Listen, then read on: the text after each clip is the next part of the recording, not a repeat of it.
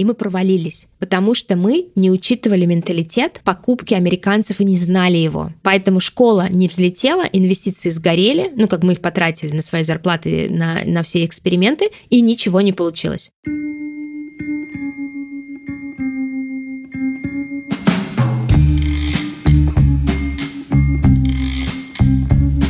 Всем привет, это Лев Пикалев и подкаст «Новый рынок». Подкаст про людей, которые уехали и вышли на новый рынок в новой стране. Первый сезон я делаю про предпринимателей, потому что я сам предприниматель, и с 23 года я начал искать клиентов по миру и переделывать свою студию подкастерская под международный рынок. И в этом подкасте я хочу поговорить с другими предпринимателями, понять, какие есть сложности, какие есть классные практики, инструменты, как выстраивать э, работу с командой, как э, выстраивать поиск клиентов. И мне хочется честно поговорить и про проблемы, и про успехи. Этот подкаст выходит в моей студии, которая называется «Подкастерская» или «Каст-подкаст». Мы помогаем компаниям создавать свой собственный контент, учим сотрудников компании, помогаем выстроить процесс, а на себя берем всю техническую работу, запись, монтаж, создание джинглов, э, публикация на подкаст-площадках. Мы работаем и с видео-подкастами, и с аудио-подкастами. В общем, мы делаем так, чтобы вы могли сконцентрироваться на создании своего собственного честного контента и не думать о всяких технических штуковинах, которые мы с удовольствием для вас сделаем. Ссылки на мою студию в описании. Подписывайтесь на этот подкаст, ставьте лайки, пишите отзывы и вступайте в телеграм-канал, который называется «Новый рынок», где будут анонсы новых подкастов э, и будут иногда появляться какие-то истории по мотивам уже вышедших эпизодов. Спасибо большое, что слушаете этот подкаст.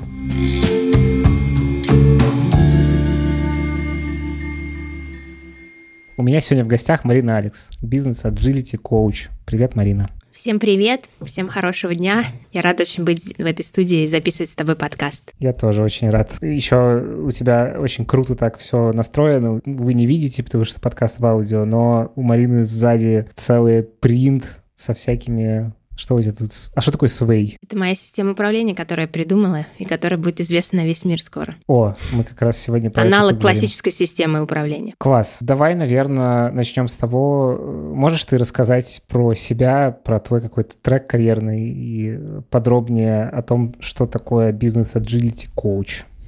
Что это такое? Ну, давайте кратко расскажу, потому что, да, мы хотим поделиться секретами переезда в первую очередь. Я работала в продажах, потом я стала agile коучем в России, построила карьеру именно независимого эксперта и работала с компаниями разными. И потом я адаптировала agile, кто знает, agile это, это такая айтишная штука, я ее адаптировала под продажи, и с этим опытом вышла на мировой рынок и стала выступать на всяких конференциях, была в 21 стране как спикер. Пришлось выучить английский с нуля ради этого, этого. И дальше меня пригласили, я выступала в Вашингтоне на конференции, и меня пригласили уже работать в Америку на год, на годовой контракт, и я переехала. А, вот такая а, история. Что касается бизнес-agility, это, ну, давайте так, на русском простом языке, это новая система управления. То есть классическая система, да, вот с этими а, боссами, которые там иногда не очень умные, иерархии, там, с какими-то долгими принятиями решениями уходит в прошлое, она просто не была создана для распределенных команд, и нужно что-то другое. И вот бизнес-agility — это такая, как бы, это новое решение решения для компании. И я вот в этом эксперт, потому что так случилось, что я этим стала заниматься 9 лет назад. Как это случилось?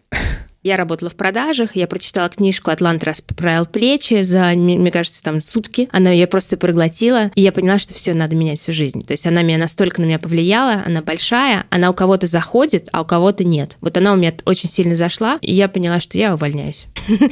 Вот. И в этот же момент пришел э, Сергей Дмитриев из Agile, да, сообщество, у него своя компания, и говорит, слушай, там, Марин, нам нужна помощь в продажах, приходи к нам. Я такая, о, отлично, какие пазлы. Я даже не поняла, куда я пойду. Я просто э, написала в ВТБ листочек, что я увольняюсь, всех напугала этим, уволилась с хорошей карьерной лестницы, у меня была хорошая позиция, и пришла в стартап, Agile музей они тогда назывались, и увидела там 10 айтишников и просто прифигела, потому что я подумала, это секта, потому что я же из продаж, да, мы такие акулы, мы такие борзые все, да, у нас самая главная мотивация – это деньги, и тут я попадаю в совершенно другую культуру, где у людей хорошие отношения, где они там проводят разные какие-то мероприятия, там все пишут на стикерах, все молодые, айтишники, я тогда не умела пользоваться даже там ни Slack, ни Google, я чувствовала, что какой-то динозавр старый, и плюс у них не было иерархии, а я думала, я приду боссом, я стала всех там менеджерить, они такие, стоп, стоп, стоп, hold on, у нас типа иерархии нету, мы это agile, у нас там плоская организация, и я подумала, все, да ну их нахрен всех, увольняюсь я. Но там что-то случилось тогда очередной раз в России с долларом, он тогда в 2013 что ли подскочил там на 100 рублей, да вообще до 100 рублей, как обычно, да, это наша традиция. И я поняла, что меня сейчас на работу никуда не возьмут, и я осталась. И так началась моя карьера, и когда я поняла, как это круто работать в команде, как это круто делать то, что они делают, я это стала использовать в продажах. Первое в мире. Это получилось, мы выросли в продажах, и я с этим вышла сначала на российский рынок, потом мне очень захотелось этим поделиться с американским рынком, но это уже будет следующая история, когда я первый раз приехала без знания английского языка в Америку. Слушай, а скажи, пожалуйста, просто всегда такие истории, они звучат так, типа, какое-то произошло событие, резкое изменение, и, значит, вот мы уже здесь, то есть как бы в этом месте как будто нету никакой проблематики. Она была у тебя какая-то? Ну, в смысле, ты переживала за счет про это все? Или как-то все на вдохновленном? Слушайте, проблематика, когда ты работаешь на full тайме у тебя зарплата,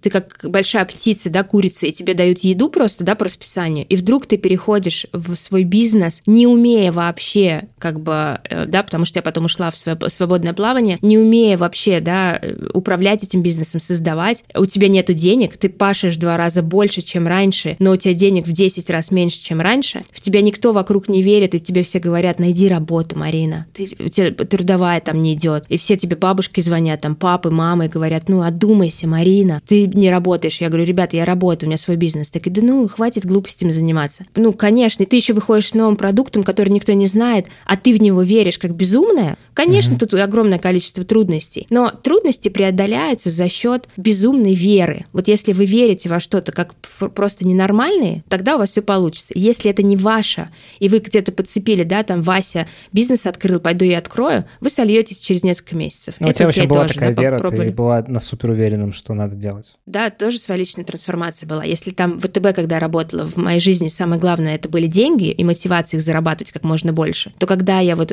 прошла какой-то определенный свой двухлетний путь трансформации и поняла, что, оказывается, в жизни не самое главное деньги, а есть, э, да, что-то, что ты хочешь изменить мир, улучшить его, и вот новая система управления на тот момент продажами, она давала огромную силу и вдохновение. Фигачить, угу. когда ничего у тебя не получается. Что дальше с тобой было? Ну, то есть вот у тебя случилась трансформация? Дальше я стала много зарабатывать. То есть я, э, так как я была первая в России, в принципе, в мире, то я стала, у меня там примерно в месяц зарабатывала где-то полтора миллиона рублей. Ну, то есть у меня было все зашибись. И потом мне захотелось а это сильно больше. отличалось я... от твоего найма? Ну, в два раза, да, там а, где-то а, ну, у меня 400 вот выходило, да. Угу. Да, то есть, ну, нужно понимать, да, что я вам рассказываю уже как бы выжимки истории, а там нужен был еще гэп, два года вообще не зарабатывать и жить там просто, ну, как бы есть сухари а, и так далее. Тогда муж Литерали мне помогал. Сухари, под, поддерживать.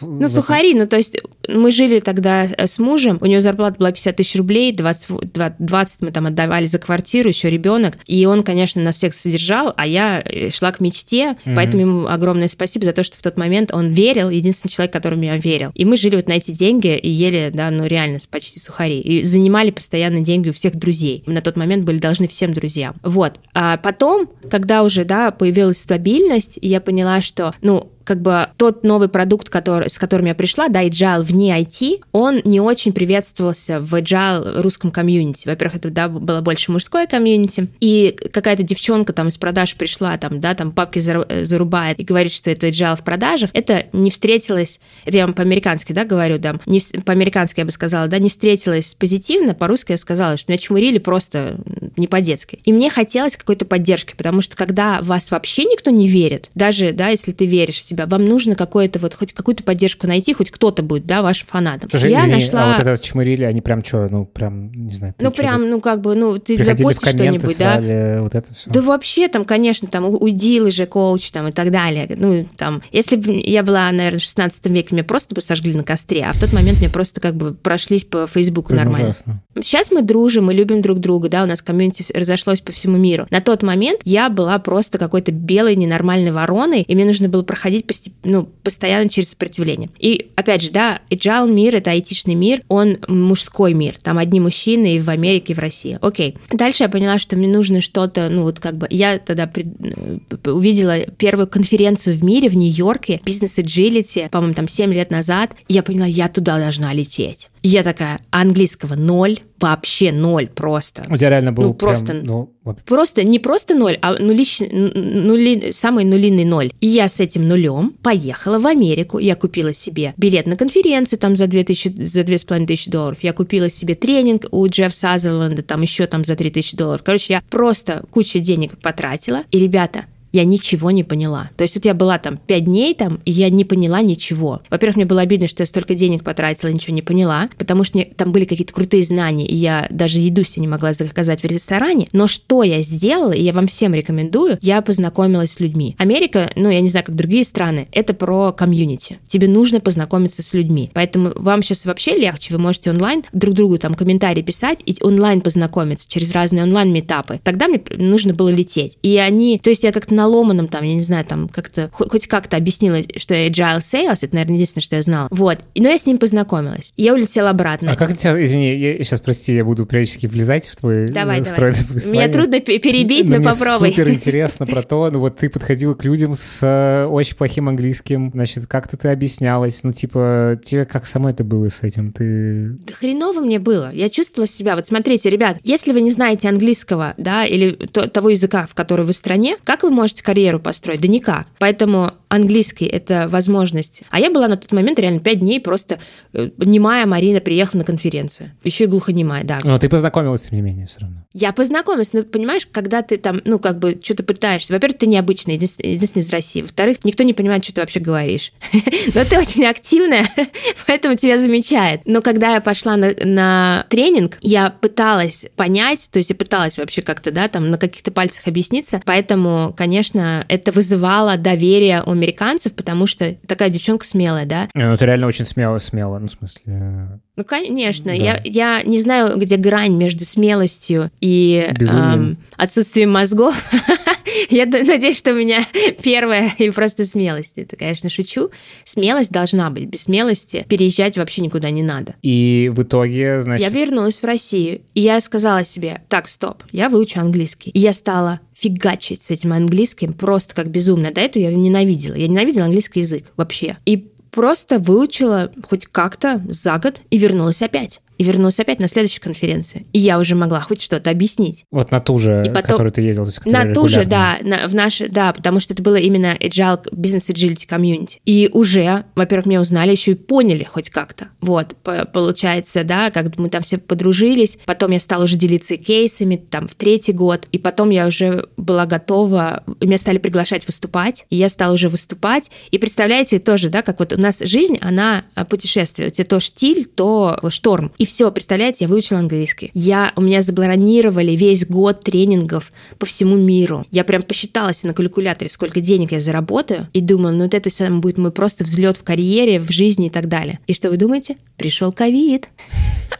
И все мои тренинги по всему миру отменились, и я нашла себя в Рублево э, в Москве и да, запертой там в квартире. Но я не остановилась, и мы сделали классные для русских предпринимателей, сделали классные там э, две- 2000 людей обучили, делать было нечего, да, и мы обучили 2000 людей agile, Мгм. вот, в ковид. А вы стали меньше зарабатывать какой-то или больше? Потому что бывало, ну, с ковидом было так, что ноль. Ну, в смысле... Ну, вначале ноль, потому что нужно было понять вообще, что происходит, да, и, конечно, ноль. Особенно, если ты ориентировался на а, иностранный рынок, и у тебя он по- как бы А, ну превратился улететь в, в не карточный. Да. Ты не можешь улететь, у тебя все отменилось, ты сидишь в Рублево и бесплатно проводишь вебинары, помогаешь российскому бизнесу, чтобы скучно не было. Но у меня была хорошая подушка безопасности, поэтому пока как бы вот это вот первые там. И дальше в эту подушку безопасности я уже стала онлайн работать с Америкой, потому что они хотели меня пригласить, и все обломалось в этот э, в ковид. И они мне говорят, ну давай хотя бы онлайн. Я говорю, давайте. И мы стали работать онлайн. И то есть я стала получать в долларах больше, чем раньше. Это было, да, там, ну, не знаю, там март, апрель, июнь. И потом они мне такие, Марин, слушай, как-то, ну, мы хотели тебя, конечно, увидеть, но сейчас ковид. И я такая пишу в, Фейсбуке пост, пост, а вообще реально летать нельзя? Они такие, почему можно? И я в ковид улетела в Америку в 2020-м, на лето, и стала работать здесь в угу. масках там и так далее, там со всякими там двухнедельными этими как карантинами. Их, после прилета. Карантинами? Да, я вообще прекрасная. Они меня увидели, как классно я работаю, и я потом уже вернулась э, в августе в Россию, и они мне предложили уже где-то в сентябре, переезжай, давай как бы к нам, и мы тебе годовой контракт сделаем. Это какая-то конкретная компания была, да? То есть это как бы... Да, это конкретная компания, я по туристической визе, деньги они мне переводили на ИП. Когда еще можно было? Тогда еще можно было, да, ну то есть без всяких документов, без всего, по контракту просто. И год я так вот отработала. Но я подала уже на документы здесь, поэтому я ждала документы. Скажи еще, меня как человеку, который очень жестко последний год учит английский, мне очень интересно, вот ты говоришь, год ты, значит, жестко учила, а потом ты, ну, довольно быстро стала проводить тренинги. Ну, как бы объясняться, знакомиться с людьми — это одна история, а вот, типа, учить, как будто бы это другой уровень английского вообще, другой уровень чувства языка, потому что, ну, типа, вот я про себя знаю, что я когда продаю на русском, я, типа, на, там, 99% хорош, когда на английском, типа, на 39. Вот, ну, то есть вот это ощущение просто вот, что ты немножечко другая личность, которая еще не повзрослела до конца в другом языке. Да, я проводила в России тренинги на 100%, мой тренинг первый в Индии на английском, который я проводила, по качеству я бы дала 20, uh-huh. потому что у меня не было словарного запаса, но я четко понимала, что мне нужен опыт. Без опыта, я, это же как бы, это навык, его нужно как бы проводить. Поэтому я тренировалась, ну, не на кошках в начале, да, но как бы там на бесплатных тренингах, там на бесплатных мероприятиях, потому что я понимала, что дать качество я им не могу. Но здесь э, у меня была, наверное, хор... сейчас я понимаю, что была смелость все равно делать. Блин, ну это, это на самом деле очень крутой, да, момент, потому что, ну, это же реально э, такая схема, где ты учишь до какого-то уровня, где уже у тебя структурно все улеглось, а дальше ты идешь прям в, ну, в поля. Это, мне кажется, очень крутая тема про практику. Потому что теплично да. с преподавателем невозможно практику как будто бы вот такую выстроить, которая тебе реально в работе пригодится. Надо разговаривать, потому что как бы ты можешь учить годами, но не выучить. А здесь нужно разговаривать. А чтобы разговаривать, нужно не бояться разговаривать ужасно. Мы же боимся разговаривать ужасно, мы хотим выучить английский язык, а потом разговаривать. А я выбрал другую тактику. Я сказала так, вот я как разговариваю, так и разговариваю, но я буду много разговаривать. Я разговаривала со всеми, самой собой, не знаю, там, с какими-то э, онлайн как раз тогда мы, да, вышли все в онлайн, поэтому практика. И ужасно, да, разговаривал, меня вообще вначале никто не понимал. Но зато от того, что я разговаривала, это же практика, я выучила английский.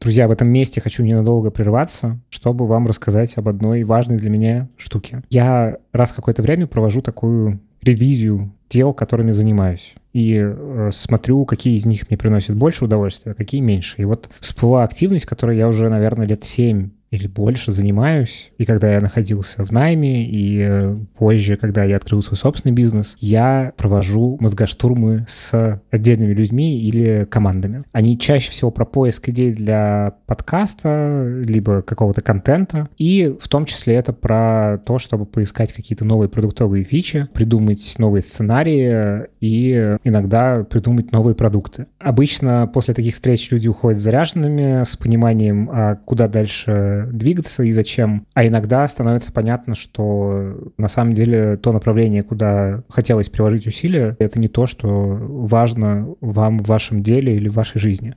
Собственно, я умею сделать так, чтобы эта встреча прошла эффективно, чтобы все участники чувствовали себя безопасно, комфортно, не боялись генерировать идеи. Помогаю сделать так, чтобы идеи собрались в какой-то большой список, а после я делаю еще одну встречу с моими клиентами, чтобы провести аналитику и каким-то образом отсортировать идеи по степени классности и жизнеспособности. Собственно, если у вас есть такой запрос и вам хотелось бы провести с вашей командой мозгоштурм, переходите по ссылке в описании, Там есть э, вся информация о том, как это устроено, сколько это стоит. Э, там же есть отзывы от людей, с которыми я это дело все проводил. И приходите пообщаться про это. Буду рад. Первая встреча в любом случае бесплатная. Мы просто очертим круг проблем, и я отвечу на ваши вопросы.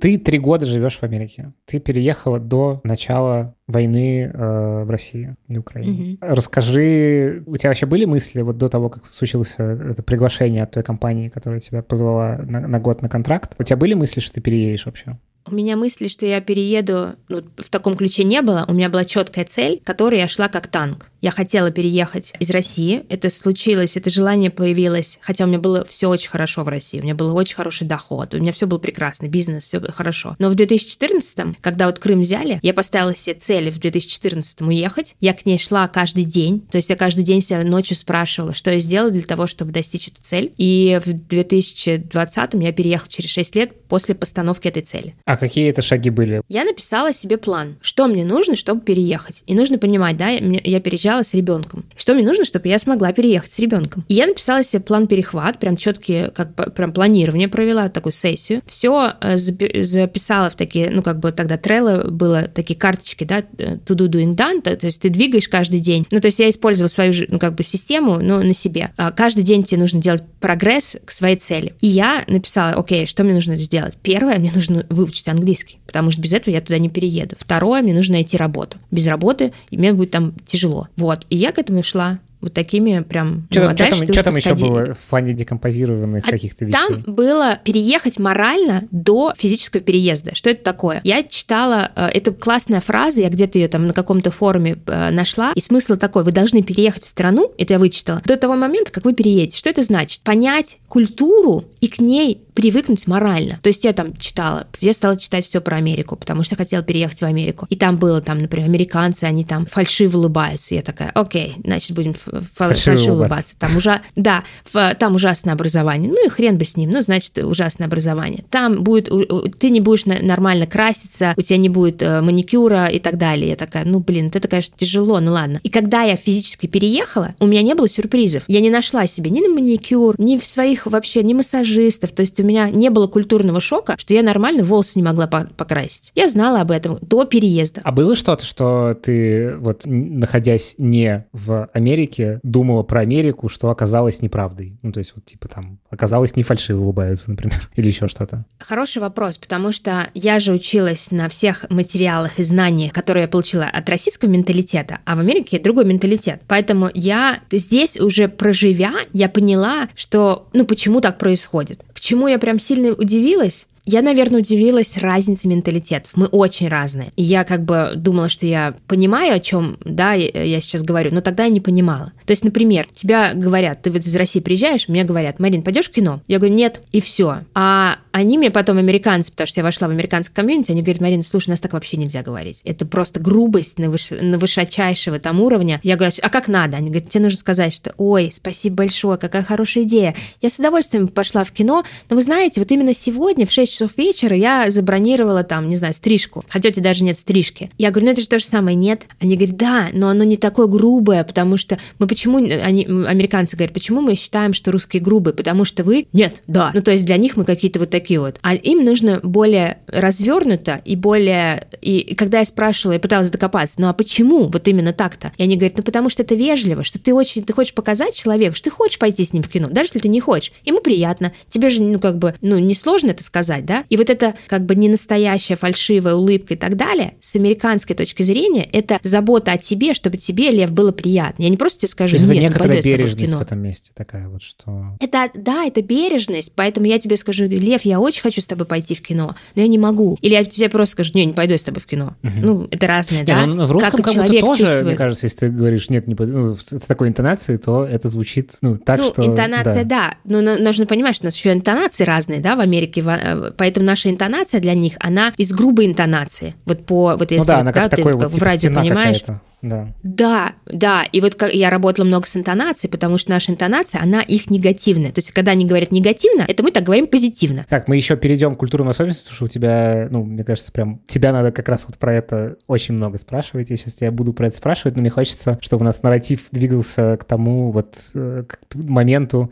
Ты переехала в 2020 году как это все было? То есть ты начиталась всяких русскоязычных форумов, как какие американцы, mm-hmm. выучила до, какого до какой-то степени выучила язык, уже могла на нем работать. Как был сам переезд устроен? Так как я переезжала одна, то есть я не взяла с собой сына, он остался с бабушкой, я понимала, что мне нужно адаптироваться сначала, да, гнездо свить, а потом его забрать. Поэтому я переехала одна, и я знала, что мне нужно как бы зарабатывать денег, поэтому мне нужно не отвлекаться на все остальное. Я поднакопила денег, и я знала, что я просто найму человека, который мне организует все. Что это? Э, я э, пригласила мужа моего друга из Калифорнии, у него был классный, и, и сейчас есть у него дизайнерские способности. Я его пригласила сказала, помоги мне, пожалуйста, я буду работать, а ты мне организуй переезд. Купи мне все, что нужно, потому что когда вы приезжаете, у вас пустая квартира, да? Я арендовала квартиру онлайн за э, несколько месяцев, то есть я знала, куда я еду, и мне повезло, потому что за меня э, ручилась компания, поэтому мне как бы сразу, без всяких документов, да, дали хорошее жилье. Я сейчас до, до, сих, до сих пор там живу. Поэтому мой первый шаг, да, я знала, что у меня там есть жилье, но было две недели карантина. Вот за эти две недели я работала онлайн, а мой друг все покупал. Потом мы переехали в эту квартиру, он организовал интернет, там, да, он купил все, начиная от зубочисток, там, я не знаю, там, кроватей, шкафов. То есть я ему дала денег, сказала, вот это наш лимит. Сделай так, чтобы мне было уютно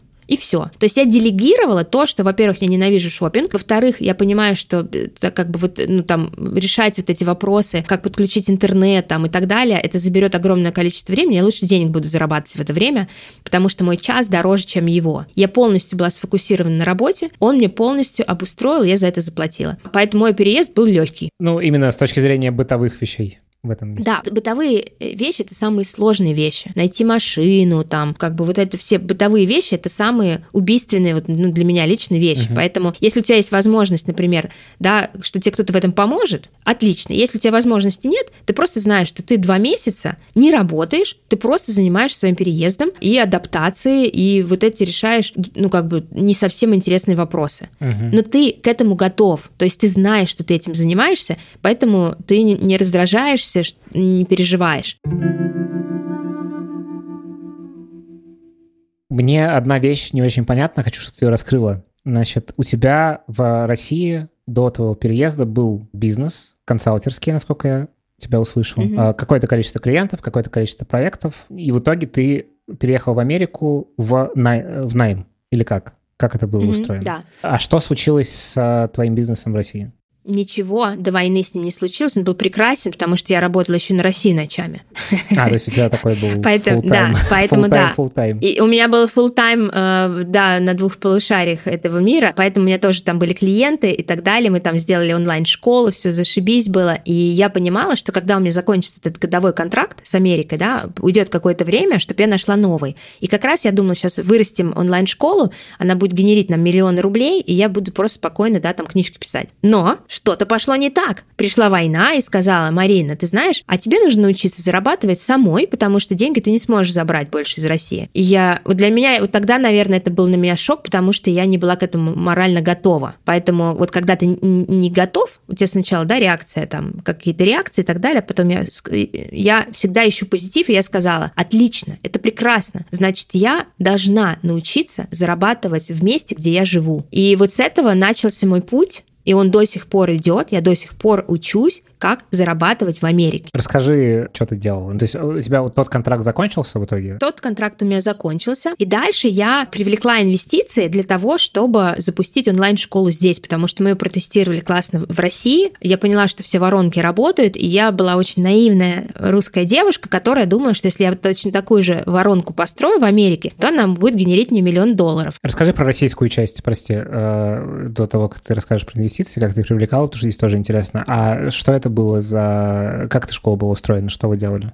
онлайн это онлайн-обучение, когда я записала все ролики, да, мы продавали, э, выстроили онлайн-воронку, что это значит? Я записала вебинары, мы, это все автоматически крутилось, все автоматически продавалось. Мы продали тогда там 23 билета почти там, да, там по 1000 долларов. За три недели я поняла, что вот это вообще, да, золотая жила, надо этим заниматься, расширяться и так далее. И потом случилась война, и второй поток мы уже не набрали, потому что не было ни, ни Фейсбука, ни Инстаграма, то есть мы уже это не смогли сделать. А первый раз, когда до войны, мы это сделали, то есть онлайн образование, онлайн-школа для сертифицированных бизнес-agility коучей. Ты попробовала это перенести на другой рынок. Как ты привлекал инвестиции, как это было устроено? Ну, во-первых, да, когда я работала здесь год в Америке, я работала с управленцами, с владельцами компании вот этой, да, и они меня все очень знали хорошо. И они как раз, да, они знали, как это работает, потому что мы у них сделали, да, мы внедрили эту систему, эта система принесла им э, сверху 20 миллионов долларов. И они очень поверили в нее, и, конечно, когда я сказала, что я сейчас иду в свободное плавание, буду вот бизнес делать. Говорит, о, слушай, а давай как бы мы это... Я говорю, я буду искать инвесторов. Говорю, а давай мы проинвестируем, потому что мы хотим, чтобы это было. И они проинвестировали, дали денег. В Америке, э, э, Лев, очень интересно, тебе дают денег, и как бы они могут списать их с налогов, поэтому здесь все всегда дают кому-то денег на бизнес, потому что если прилетит, ну окей. Поэтому поднять денег в Америке, в принципе, легко. Поэтому я привлекла инвестиции, и год я делала эту школу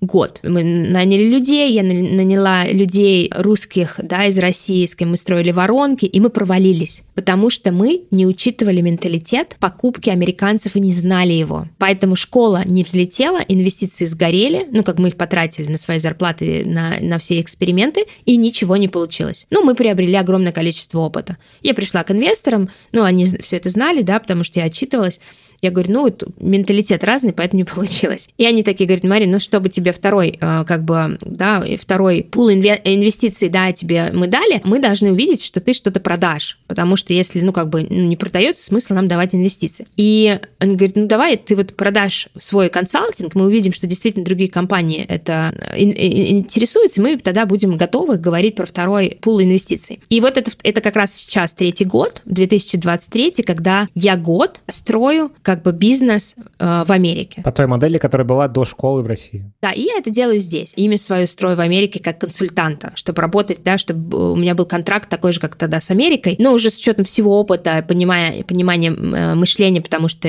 ну, у меня все, все друзья только американцы, и я уже много узнала о, о, о них, я узнала, как они продают. Но я тебе хочу сказать, что год я еще, как бы у меня были какие-то такие маленькие проекты, но я еще не вышла вообще на тот уровень, который у меня был в России в плане известности и в плане а, успеха. А можешь немножко рассказать вот про этот подход, которому ты, который ты создала и которым ты учишь? В общем, что это такое как-то, ну, просто для людей, которые сталкивались э, с agile. В общем, интересно, в чем, собственно, вот этот подход, что это такое, так тезисно условно. И дальше был бы классно, что ты рассказал вот про эту воронку, которую построили, и, ну, какие там все-таки были реальные отличия от России, почему не взлетело. В общем, хочется выводов в этом месте. Что касается системы своей, которую я придумала, я адаптировала Scrum для продаж. Scrum был создан для разработчиков, да, там 20 лет назад, и я его взяла и адаптировала под продаж и переделала. Что это такое? Смысл в том, что продажи и маркетинг работают вместе, как единая команда с общими KPI, с общими целями, и любая команда, да, а, и у них общий бонус. И они работают да, у них э, так, такими э, спринтами, то есть вначале они спланировались, каждый день они там сфокусировались, продемонстрировали результат, не процесс, а результат каждую неделю, и провели очень важное мероприятие ретроспектива, когда все вместе подумали, что, как прошла наша, да, рефлексия такая, как прошла наша предыдущая неделя, и что мы улучшим на следующей, то есть постоянное улучшение. То есть, в принципе, получается, что это такая как бы команда юнит, хотя она может быть совершенно с разными э, подразделениями, да, там в одной команде маркетинг, продажи, IT и так далее, или это может быть команда топов, но смысл в том, у них есть четкая общая цель, поэтому я придумала специальный такой э, инструмент планирования свой Canvas, где они спланировались, поставили цели, поняли, какой бонус у них будет, и как команда они идут к этой цели по определенным, да, вот этим мероприятиям. От планирования к результату и рефлексии. А что здесь есть единица работы? Вот как в скраме, там есть какая-то, ну, условный, там, понятный какой-то функционал, например, продуктовый, который вы делаете как команда в рамках спринта. Что mm-hmm. в случае вот с работой в этом месте что это такое?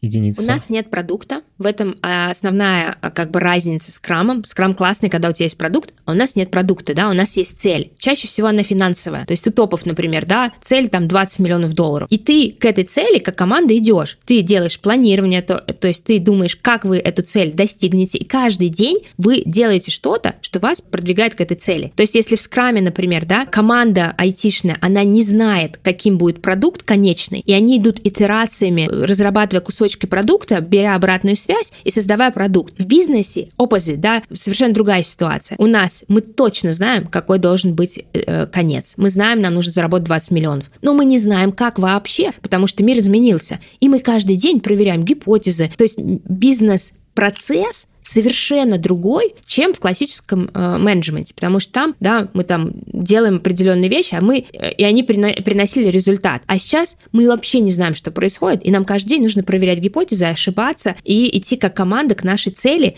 но мы знаем, какая цель, но мы не знаем как ты привлекла инвестиции, вы начали делать эту школу онлайн-образования. Что не получилось? Почему? Что за такие особенности, которые помешали сделать то, что ты проделала в России? Первое — это визуал. Вот тот красивый визуал в России, когда, блин, у тебя классный визуал, да, там рекламы, он вообще здесь не взлетает. Если ты посмотришь сайты американские и русские, ты увидишь колоссальную разницу. Они не привыкли к красивому визуалу, они ему не верят. У них все очень просто, коряво, страшно и ужасно, и они этому верят. Это раз. А мы фигачили именно воронки, строили рекламу, да, красивого визуала, такого, которому, да, красивые шрифты, красивая картинка Марины, там, красивый лозунг. Это, это не заходило вообще. Это раз. Второе, это сама воронка продаж. В Америке все друг другу продают очень активно. Я, наверное, только к этому вот сейчас через три года пришла, когда я могу сейчас встретить встретить на улице человека, ему что-то продать. С удовольствием и очень я активно. И человек будет еще рад. То есть сама активная продажа, да, она у нас другая, а здесь она другая. Потому что, во-первых, американцы знают, что они всегда могут вернуть деньги. Ну, в общем, другой посыл, другой месседж, другое принятие решения. Они по-другому покупают потому что им по-другому продают. А мы им продавали по-русски, по-русски, да, как мы продавали до этого. Поэтому не взлетело. А в чем там отличие, прости, прости, извини, вот в чем отличие вот именно, что вот как американцу продают и как русскому? Принятие решений, да, во-первых, тебя, если тебе что-то продали маленькое, тебе потом будет сто лет продавать каждую секунду что-то большое. Upsale, discount, то есть тебя вот прилипли, прилипли к тебе, и тебя, ну как бы по-русски мы считаем, что это очень нагло, нагло, что тебя прям push ит там, да, у нас как бы так не принято, а здесь так принято. И им норм с этим. Наоборот, как бы да, то есть они как бы к этому привыкли. То есть это страна, в которой всегда кто-то что-то друг другу продает. Поэтому сам как бы месседж, сам посыл, он разный. То есть и покупка, и принятие решений тоже разные. Вот этому нужно было всему научиться, а чтобы этому научиться, нужно было понять, что не работает. И мы делали, не знаю, там сотни экспериментов, чтобы понять, что не работает. А можешь дать три каких-нибудь вот топ-3 вещей, которые не работают, такие вот прям четкие, очень практичные рекомендации? Красивый визуал,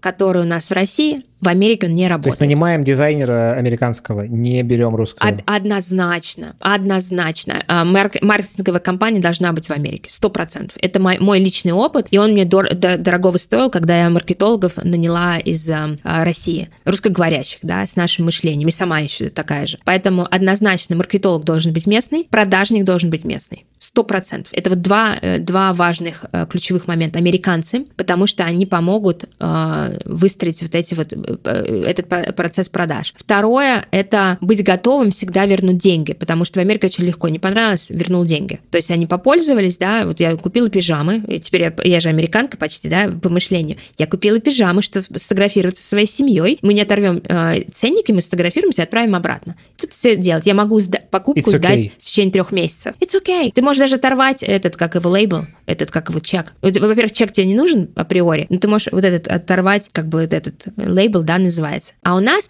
в России, вот я так строила бизнес, да, на авось, то есть у меня иногда был там кассовый разрыв, я понимала, что сейчас мы вот это продадим, закроем. А здесь нет, тебе может прийти человек, который у тебя купил дорогое а, обучение, все его прошел и сказал, а ему не понравилось, и тебе нужно вернуть деньги. У меня такое было. Еще какой-нибудь докинь нам, вот из того, что вы поняли э, именно вот с продажей вашего образовательного продукта. Все дороже. А, делать продукты здесь намного дороже. То есть э, как бы сам ценник на все, что тебе нужно, да, там, на, на, не знаю, смонтировать видео. Ну ладно, ты еще можешь как бы сейчас... Но опять же, да, это было до AI, когда э, нужно было все делать самим, и это было дорого. А сейчас, конечно, намного легче, все по-другому. То есть даже то, что я тебе сейчас рассказываю, оно устарело, потому что сейчас есть AI, который тебе монтирует видосы, который тебе делает картинки, который тебе делает классные тексты. А тогда тебе нужно было отдавать, выверять и так далее. Угу. А ты нанимала прям людей в штат, или это все-таки контрактная какая-то история вообще? Как вот в этом месте? Контрактные. это ну, норм, Контрактные типа, это вот. фрилансеры. Угу. Ну, для меня это норм, потому что у меня бизнес онлайн всю жизнь был. Но опять же, все мои э, фрилансеры, даже в России, да, мы там 6 лет вместе работаем, они всегда работают на прибыль. То есть я всегда делюсь прибылью со своими фрилансерами, поэтому они чувствуют, э, как бы, что они принадлежат этой компании, что это их компания. Конечно, все мои заказы всегда в первом э, списке, потому что они ну, чувствуют, что это часть команды. Сейчас ты занимаешься тем, что ты делаешь B2B историю, консалтинг. Mm-hmm. Можешь здесь подсветить, вот что ты поняла за это время, чем отличается эта история от э, России в этом месте? Первое, все, что я делала в России, с какими компаниями я бы не работала, нефтянка, там отельный бизнес, брокер и так далее, обнуляется в ровно в тот момент, когда я пересекла границу. Им пофигу вообще на, все, на весь опыт, который был в России. Это, то есть нужно к этому привыкнуть, нужно понимать. То есть я обнулилась, да, и я приехала, считаю, без опыта сюда. Но у меня, мне повезло, у меня был годовой контракт с этой компанией, у меня прекрасные рекомендации от них. Это очень важно брать э, рекомендации. И мы достигли классных результатов. У меня прекрасное портфолио, и для грин-карты они делали разные письма для меня. Поэтому у меня очень классное портфолио. Это талант грин-карт. Да. И вот с этого момента началась моя карьера в США. То есть все, что я до этого делала там 8 лет, все забудь. И вот сейчас у меня первый контракт, потом второй контракт. И вот сейчас маленький... У меня по, по факту, да, в Америке только три кейса на сегодняшний момент, которые я, я им рассказываю. И до этого у меня было 153 кейса, которые обнулились. Я просто убрала их в дальний ящик и сказала, окей, будем все заново строить. Это тоже нормально. Поэтому а, первое – это весь опыт, который был, он здесь не релевантен. Нужен местный опыт однозначно. Второе – это рекомендации а, в B2B. Они обязательно будут звонить, они обязательно будут... Им нужно понять, что ты где-то работал, и ты это тоже понравилось. Номер три – тебя не возьмут на executive позицию без опыта в США. То есть я, да, с своим опытом я думала, что я буду э, очень высокого уровня управленцев. Нет, не, не возьмут. Поэтому будет э, снижение позиции. Следующее – это LinkedIn. Это самый лучший друг работы с B2B. Это просто, это вот просто самый лучший инструмент на сегодняшний момент, как а, продавать в B2B. И нужно в нем разбираться, и нужно его любить, и нужно знать, как он работает. Ну и, наверное, самое важное — это связи, потому что в Америке все решается через связи. Вот кто бы мне что ни говорил, что у нас в России решается через связи, нет, здесь решается через связи. Кто-то тебя порекомендовал, кто-то что-то сказал, и вот так люди устраиваются на работу. И вообще решают все свои вопросы. Расскажи про LinkedIn. Какие-то вот вещи центральные. То, что вот даже, ну, в этом месте мне ужасно еще интересно, потому что я ни хрена не понимаю LinkedIn. Ну, то есть я что-то там начал, mm-hmm. какой-то у меня есть рутина, daily рутин у меня есть, связанный с тем, что я там сколько-то людей добавляю, ну, то есть у меня нет никакой автоматизации сейчас, и вообще вот этот, mm-hmm. то, что там называется outreach, значит, это все у меня прям, ну, короче, я пока не всекаю, как это делать. Можешь какие-нибудь дать советы вообще, с чего начать, что почитать, э, как это все устроено? Ну, я фанат LinkedIn много лет. Еще в России всегда через него продавала. Поэтому первое, это нужно ответить себе на вопрос, Лев, а зачем тебе LinkedIn? Ну, то есть, зачем ты там тусуешься? То есть, когда ты поймешь, я хочу там продать компании, какой компании ты хочешь продать? То есть, тебе нужно понять твою, как бы, как, ну, это простая, да, штука, ну, целевой аудитории. Ты с кем хочешь там подружиться? LinkedIn — это связи, да, он так и называется. Тебе нужно построить связи. А ты с кем? Ты хочешь построить связи с консультантами, или ты хочешь построить связи с продажниками, или ты хочешь по, э, по, ну, с генеральными директорами? Поэтому первое — определить, во-первых, зачем ты там? Вот зачем ты там? Чтобы продавать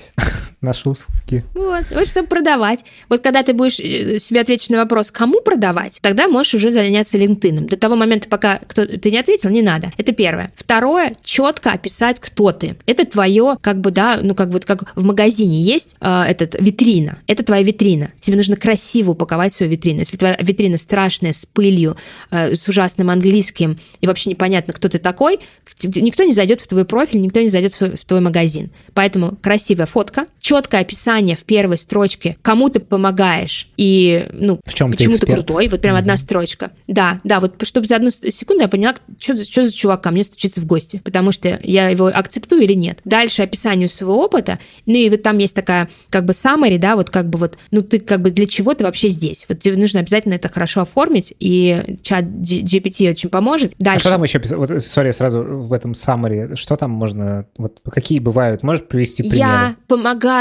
я помогаю компаниям, чтобы сделать вот это. То есть, как бы, грубо говоря, э, такая sales короткая пич, да, это твой, это буквально за 30 секунд ты должен понять, показать человеку, что ты делаешь и почему ему это интересно. Какие проблемы ты решаешь. Uh-huh. Вот ты должен там написать. Я помогаю решать вот такие-то проблемы вот такие-то, таким-то компаниям. Вот так вот быстро. Все. То есть это твой sales pitch вот здесь. Дальше рутина. Я тоже пробовала огромное количество ботов, у меня было там по 20 тысяч просмотров в LinkedIn, и я вот этими ботами, про которые ты говоришь, где автоматом добавляют, я убила себе LinkedIn. Поэтому я их больше не использую, потому что они могут реально навредить. Поэтому что я делаю? У меня есть рутина, я каждый день добавляю себе 20 человек из своей э, целевой аудитории. Там есть такой, обязательно надо купить премиум в LinkedIn, не экономить на этом, и там есть такой э, Sales навигатор. Вот это вообще бомба, потому что ты можешь себе выгрузить из Sales навигатора навигатора те контакты, с которыми ты хочешь дружиться, выгрузить в Excel и прям с кофейком утром 20 э, человек ты добавляешь. То есть я себе добавляю, добавляю каждый день сейчас в своей, на своей территории, на своем штате, где я живу, каждый день 20 человек, которые принимают решения. И не просто добавляю, да, я себе галочкой отмечаю, окей, этих добавила, они меня акцептовали. Дальше я, я всегда выбираю интересные профили. Дальше я начинаю лайкать, комментировать. Прям фанатом становлюсь этого Но человека на две недели. Типа типа сразу там сообщение человеку. Привет, Нет, я Марина. вначале не пишу вообще. Чисто активити. Вы можете написать, да? Я, я тестировала, да, то есть я писала и писала, да, как бы сообщение. Сейчас я просто добавляю, а сообщение пишу потом, потому что смотри, наверное, плохая метафора, но я поделюсь, а ты потом вырежешь. Это как секс. Ты же не, не, не приглашаешь девушку сразу заняться сексом через два часа, правильно? Тебе нужно выстроить с ней доверие, а, познакомиться, рассказать, какой ты хороший. Тебе нужно сначала добавиться в друзья, потом комментировать, проявить интерес. Дальше человек уже привык, какой-то чувак его там, да, комментирует, он, он зашел на твой профиль, заинтересовался. И только после этого приглашай его в переписку и напиши ему какое-то сообщение. Слушай, ты занимаешься вот этим, а у меня есть вот это. Может, созвонимся? И пробуешь с ним созвониться на 30 Кстати, минут. очень важная тема э, насчет первых сообщений, что тоже, вот у меня уже несколько гостей, по-моему, в подкасте уже про это говорили, что тестировали разные способы. И когда ты человеку просто отправляешь коннект, все ок. А когда ты начинаешь писать писать сразу, типа, вот эти ноут, которые он предлагает, то это уменьшает конверсию на добавление, потому что человеку надо сразу потратить ресурс какой-то. Ну, типа, прочитать что-то, посмотреть, ты уже его грузишь, типа, ты не просто, типа, давай там законнектимся, а потом уже как-то там уже подступы ищешь. И плюс ты не выстроил доверие. Ты же вот не приходишь к девушке сразу, да, там, слушай, а пойдем сразу в, там, в кино. Ну или там сразу, да, ты увидел секунду и такой сразу начинаешь, да, идти на абордаж. Это же неприятно. И людям тоже неприятно. Особенно все знают, что есть разные программы, которые делают эти рассылки, эти сообщения, вот эти микро... Я их даже не читаю. Для меня это спам. Но если я вижу, что человек комментирует мой э, профайл, да, и он заинтересован, и он какие-то реально умные вещи пишет, я называю это попы часы. Вот вы попы часами садитесь, и даже если ты не переехал, например, да, еще там из России, но ты хочешь, ты сидишь и добавляешь каждый день себе друзей по 20 человек из того региона, куда ты переезжаешь, и с ними задруживаешься. Потому что когда ты приедешь, у тебя уже будут друзья. Угу. Что еще по LinkedIn? Происходит эта активность. Как ты, что ты им пишешь, когда вот ты вдруг начинаешь продавать? Как процесс я перехода? накопала одну супер гипотезу, я сейчас с тобой поделюсь. Она реально крутая, но она на уровне обмана. Поэтому, да, ты смотри, чтобы у тебя отзывалось э, по ценностям, потому что со мной это все окей.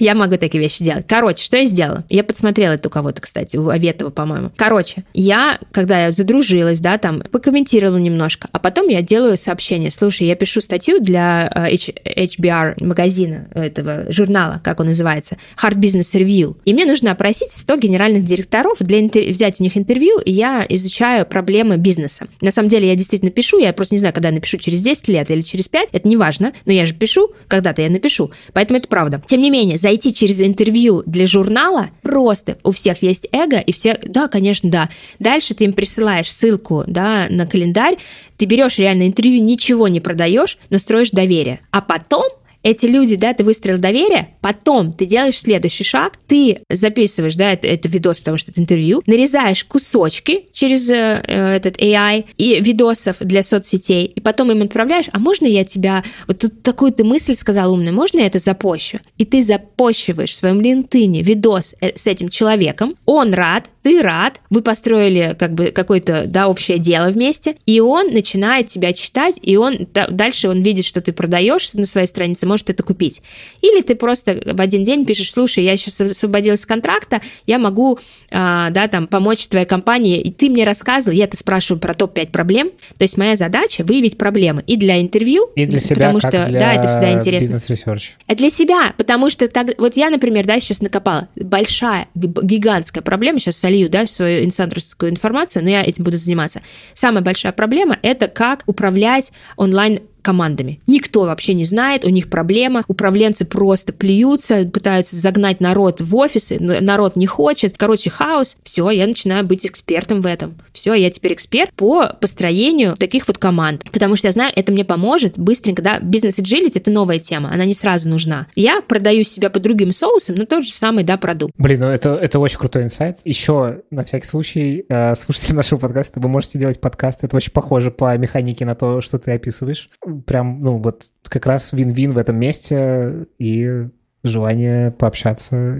Подкаст — это вообще бомба, потому что мы записали с тобой подкаст, я его буду везде показывать, ты будешь его везде показывать, но теперь я к тебе, Лев, вернусь, потому что у меня стоит задача на 2024 год сделать подкасты, и куда я пойду? К человеку, которого я знаю, который два часа со мной записывал подкаст. Я уже с ним подружилась на, все, на всю жизнь. Это будет первый человек, кому я позвоню. Все. Поэтому твоя воронка по продажам, она шикарная. Спасибо. То же самое, что у меня, ну, как бы через, э, да, через Не, ну, журналы, вот а у тебя через про журнал подкаст. это просто это топчик. Это немножечко catch me if you can Какой... такой вот э, заход какой-то журнал, какой-то э, вы там пишете какую-то статью для, не знаю, еще что-то, или там вы там защищаете диссертацию, блин, да все что угодно, но ты берешь интервью, потому что этот человек крутой. Uh-huh. У меня конверсия 90%. Э, из чего? Ну вот что? именно по, на интервью. Из, когда я отправляю сообщение, приглашаю на интервью и кидаю им ссылку, когда они говорят «Окей», я при, э, кидаю ссылку на свой календарь, они блокируют время. 90%. Я пообщалась с 56 генеральными директорами из LinkedIn благодаря этому. И потом, когда я даю хороший материал в LinkedIn, полезный, я строю, они мне лайкают, эти люди, потому что мы с ним подружились. Но у меня сейчас нет времени, чтобы вот эти видосы нарезать. У меня сейчас будут на, на, в начале года я это делала. У меня столько видеоматериала, Слушай, я теперь а столько не себе потом рилсов говорят, и типа, Марина, статья-то где? Я тут, типа, мы часто разговаривали, где статья? Они спрашивают, я говорю, я, мне нужно, блин, 100, 100 интервью провести. Вот я когда проведу, потом я напишу, они спрашивают, конечно. Но зато, потому что я подключила AI в это, к этому это вторая тема, да, нужно быть всегда в рынке. То есть, если у людей проблема с AI, знаниями или с, э, я не знаю, как на русском сказать AI. Искусственный интеллект. Да, искусство, вот если люди не знают искусственный интеллект, тебе нужно стать э, профессионалом в этом. Я провела неделю по 12 часов, изучая весь искусственный интеллект, который есть сейчас на рынке.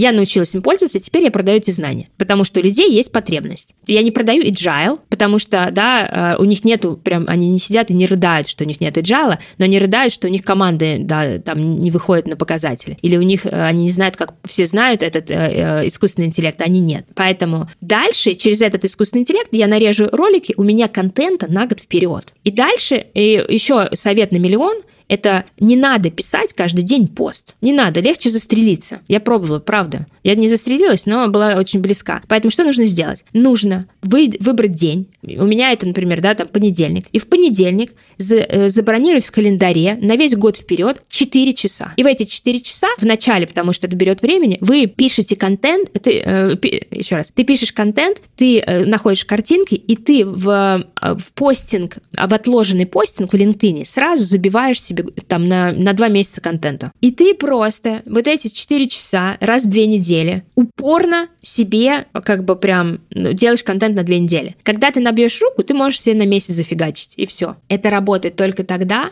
когда ты забронировал это время, и, ты отключаешь телефон, ты сфокусирован, ты знаешь, что ты сейчас делаешь только это. Ни инстаграмчик листаешь, ни спонтанно подходишь. Это твоя работа, но зато ты потом тебе постится это автоматом, и ты только лайки там считаешь, там, да, и свое эго э, гладишь по голове. Поэтому, но это экономит огромное количество времени.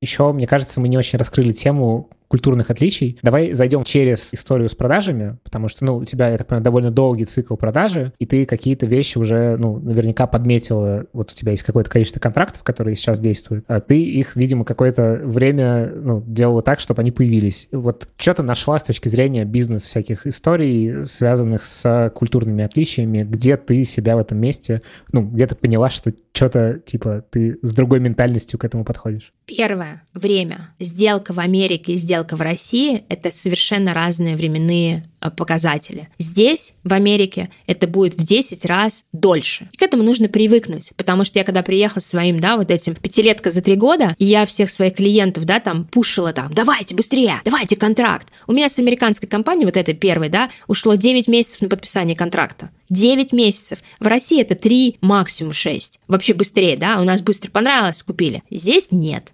Здесь все будет очень долго, тебя должны узнать, с тобой должны пообщаться, поэтому ты первое увеличиваешь вот это время от идеи до результата в два раза, и ты это принимаешь. Иначе ты будешь психовать, биться головой об стену, что ничего не получается, это неправильно. Ты просто знаешь, что здесь все дольше. Окей, это первое. Второе, это тебя должны узнать, тебе должны довериться, и ты очень много проводишь а, таких типа разговоров как бы ни о чем в России, да, мы сразу к делу переходим. А здесь такой прелюдия очень я вот долго. об Тебе нужно поговорить. Как раз мы когда с тобой первый раз встретились, я сразу такой, так, давай, не, не буду тратить твое время, значит, сразу давай все к делу. А ты э, там раска- рассказала о том, как у меня в комнате, чего у меня сзади. Вот. Да. И я теперь все время про это думаю. Я когда с людьми начинаю сейчас общаться, я такой, так, Марина сказала, надо как дела спросить. Я такой, да, надо не забыть это, потому что, ну, типа, ну, короче, ты прям засел в этом месте, я теперь все время про это думаю и вспоминаю про тебя в этот момент. Ну, ты, ну, ты сегодня у меня спросил, как Абсолютно, у меня дела да, сразу. Да, То есть да. ты как бы... Я не чувствовал этого прессинга, это то же самое, да? Но опять же, возвращаясь к моим любимым э, метафорам про секс, это как сразу, ну-ка, давай быстро к делу. Ну, что это такое? Ну, ты как бы разогрей сначала, да, человека, а потом уже будет все нормально. А мы с русским менталитетом для них, это мы сразу идем, ну-ка, давай быстро к делу. И они такие, блин, hold on, ты что вообще? Поэтому обязательно выстраивать вот это отношение, рассказывать про собак, про жизнь. Это важно. То есть выстраивать отношения — это не дружба. Как бы не надо путать бизнес, отношения, дружба, да. У меня там американцы не умеют дружить. Они умеют дружить, но здесь как бы это по-другому, это мы отдельно, да. Поэтому в бизнесе это выстроить вот эти отношения. Третье — это здесь, например, когда ты выходишь на сцену, ты показываешь свою собаку, свою семью. Здесь очень открыто разговаривают про семью, и тебе тоже нужно быть открытым. Потому что для меня всегда семья это была табу. То есть это бизнес, это бизнес, а, бизнес, а семья это, это мое. Здесь нет, семья на первом месте, все семейные, поэтому это, это важно. Здесь принято спрашивать про детей, про собак, и они тоже у тебя будут спрашивать про собак и про детей. Это принято. То есть эта часть как бы обсуждения, она принята, к ней нужно привыкнуть. Она принята в бизнесе, а у нас она не принята в бизнесе. Поэтому это, это тоже важно. Дальше нужно понимать, что здесь не любят, когда ну, прессингуют по поводу э, как бы результата. Здесь очень долго все, люди не торопятся, люди расслаблены, это нужно учитывать. Что это значит, да? Я сразу приходила, так, ну-ка, где результат? Ну-ка, команда, быстро, раз, раз. И они такие, блин, это что за монстр вообще? А, это важно. И, наверное, самое важное — это как мы даем обратную связь. Она совершенно по-другому здесь дается, чем э, в России. Это очень важно, я хочу прям, чтобы да, э, здесь остановиться немножко. Значит, смотри, в России мы говорим, что нам не нравится сразу, да, блин, там, Лев, мне вот не нравится, как мы там пишем подкаст. Я сразу тебе выложила сразу всю матку правду, да, я честная, потому что мы русские, мы честные. В Америке тебе никогда так не скажут, в лоб никогда, тебе никогда не скажут это при всех. То есть моя трудность, да, мы же команды строим, а в американской культуре никогда при всех оценки не обсуждают в школе. То есть один на один с учителем. Никто не знает своих оценок в школе вместе. То есть если только они друг другу скажут, но никогда не скажут, Васильева, там, у тебя пять. Нет, такого никогда не скажут. Поэтому то, как даете обратную связь, это важно. Например, да, ты говоришь всегда хорошим. То есть ты приходишь в компанию, да, B2B, ты не говоришь, у вас все плохо, я сейчас вас всех спасу. Ты говоришь, у вас такая классная компания, вы построили 150 тысяч лет назад, и я чувствую, что вот если мы вот это сделаем, то вы вообще взлетите. То есть подача негативной информации дается совершенно по-другому. И вам никогда не скажут «нет». Вот это в продажах очень сложная штука, потому что вам никогда не скажут, Марина, мне не нужен твой продукт. Они тебе скажут, это была моя ошибка. Меня так все хвалили вообще, мою систему, меня. Я думала, блин, вот это я звезда приехала, сейчас меня так все здесь любят. Это американская культура. Тебе никогда не скажут, что продукт фигня, и как бы ты вообще зря сюда приехал, никто никогда не скажет. Тебе скажут,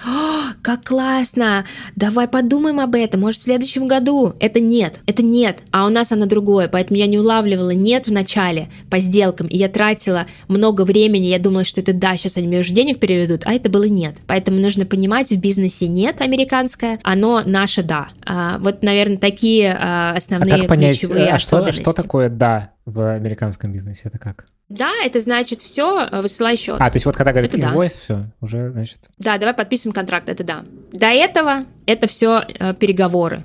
Очень важно понимать, в каком штате ты находишься. Америка — это 50 с лишним стран, это как Европа. Когда ты в одном штате, вот я в Теннессе, или ты, например, во Флориде, это как в Испании и в Германии. Одна, Еще смотря в какой идентичная Испании, ситуация. в Каталонии или нет.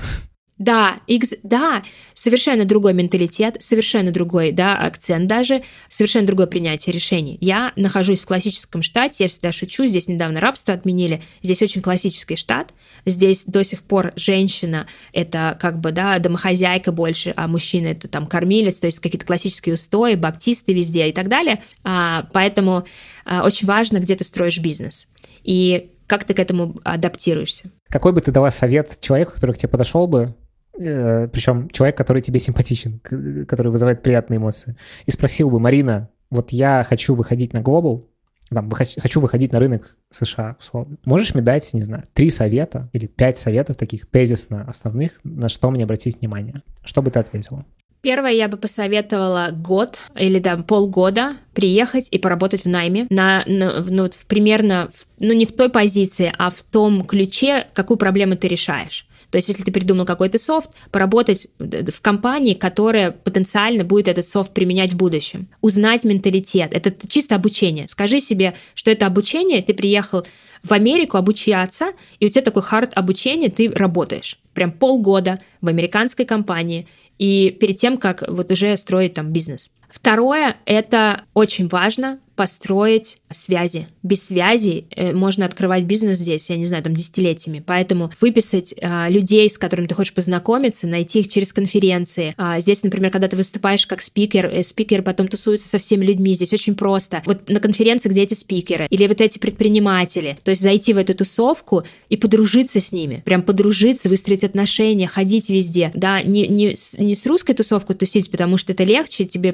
привычнее, а бросить себя в холодную воду и тусить только с американскими вот товарищами, которые потенциально будут твоими партнерами или друзьями. Это второе. Третье — это однозначно не экономить на продажнике и маркетологе и брать местных. И четвертое — быть Эдисоном, который 10 тысяч да, раз попробовал, чтобы зажечь лампочку. Если в, в России ты можешь 5 тысяч раз зажечь лампочку, здесь будет 10 тысяч. Просто к этому готов, будь готов, и все, и просто делай, делай. Не получается, да хрен бы с ним опять, опять, опять. Но тебе нужно понимать, где будет твой доход, пока ты будешь учиться на ошибках. Я учусь на своих ошибках два года сейчас. Да, я привлекла инвестиции, но своего входящего потока денег мне бы хватило на Макдональдс. То есть я как бы сейчас до сих пор работаю над тем, чтобы вы, выровнять свое финансовое положение. То есть я бы сейчас сказала, я в минусе, чем в плюсе. Это два года. И в мои планы так, конечно, не входило. И это было немножко сложновато морально, потому что когда ты такая звезда успешная, да, у тебя там миллионы, там вообще там ходишь деньгами, соришь, приезжаешь и себя не можешь продать два года. Это морально очень сложно. Поэтому нужна еще как бы моральная поддержка от коуча, еще от кого-то, который тебе будет, да ничего, прорвешься, все окей. Ну да, то есть, э, получается, в этом месте такой пятый совет,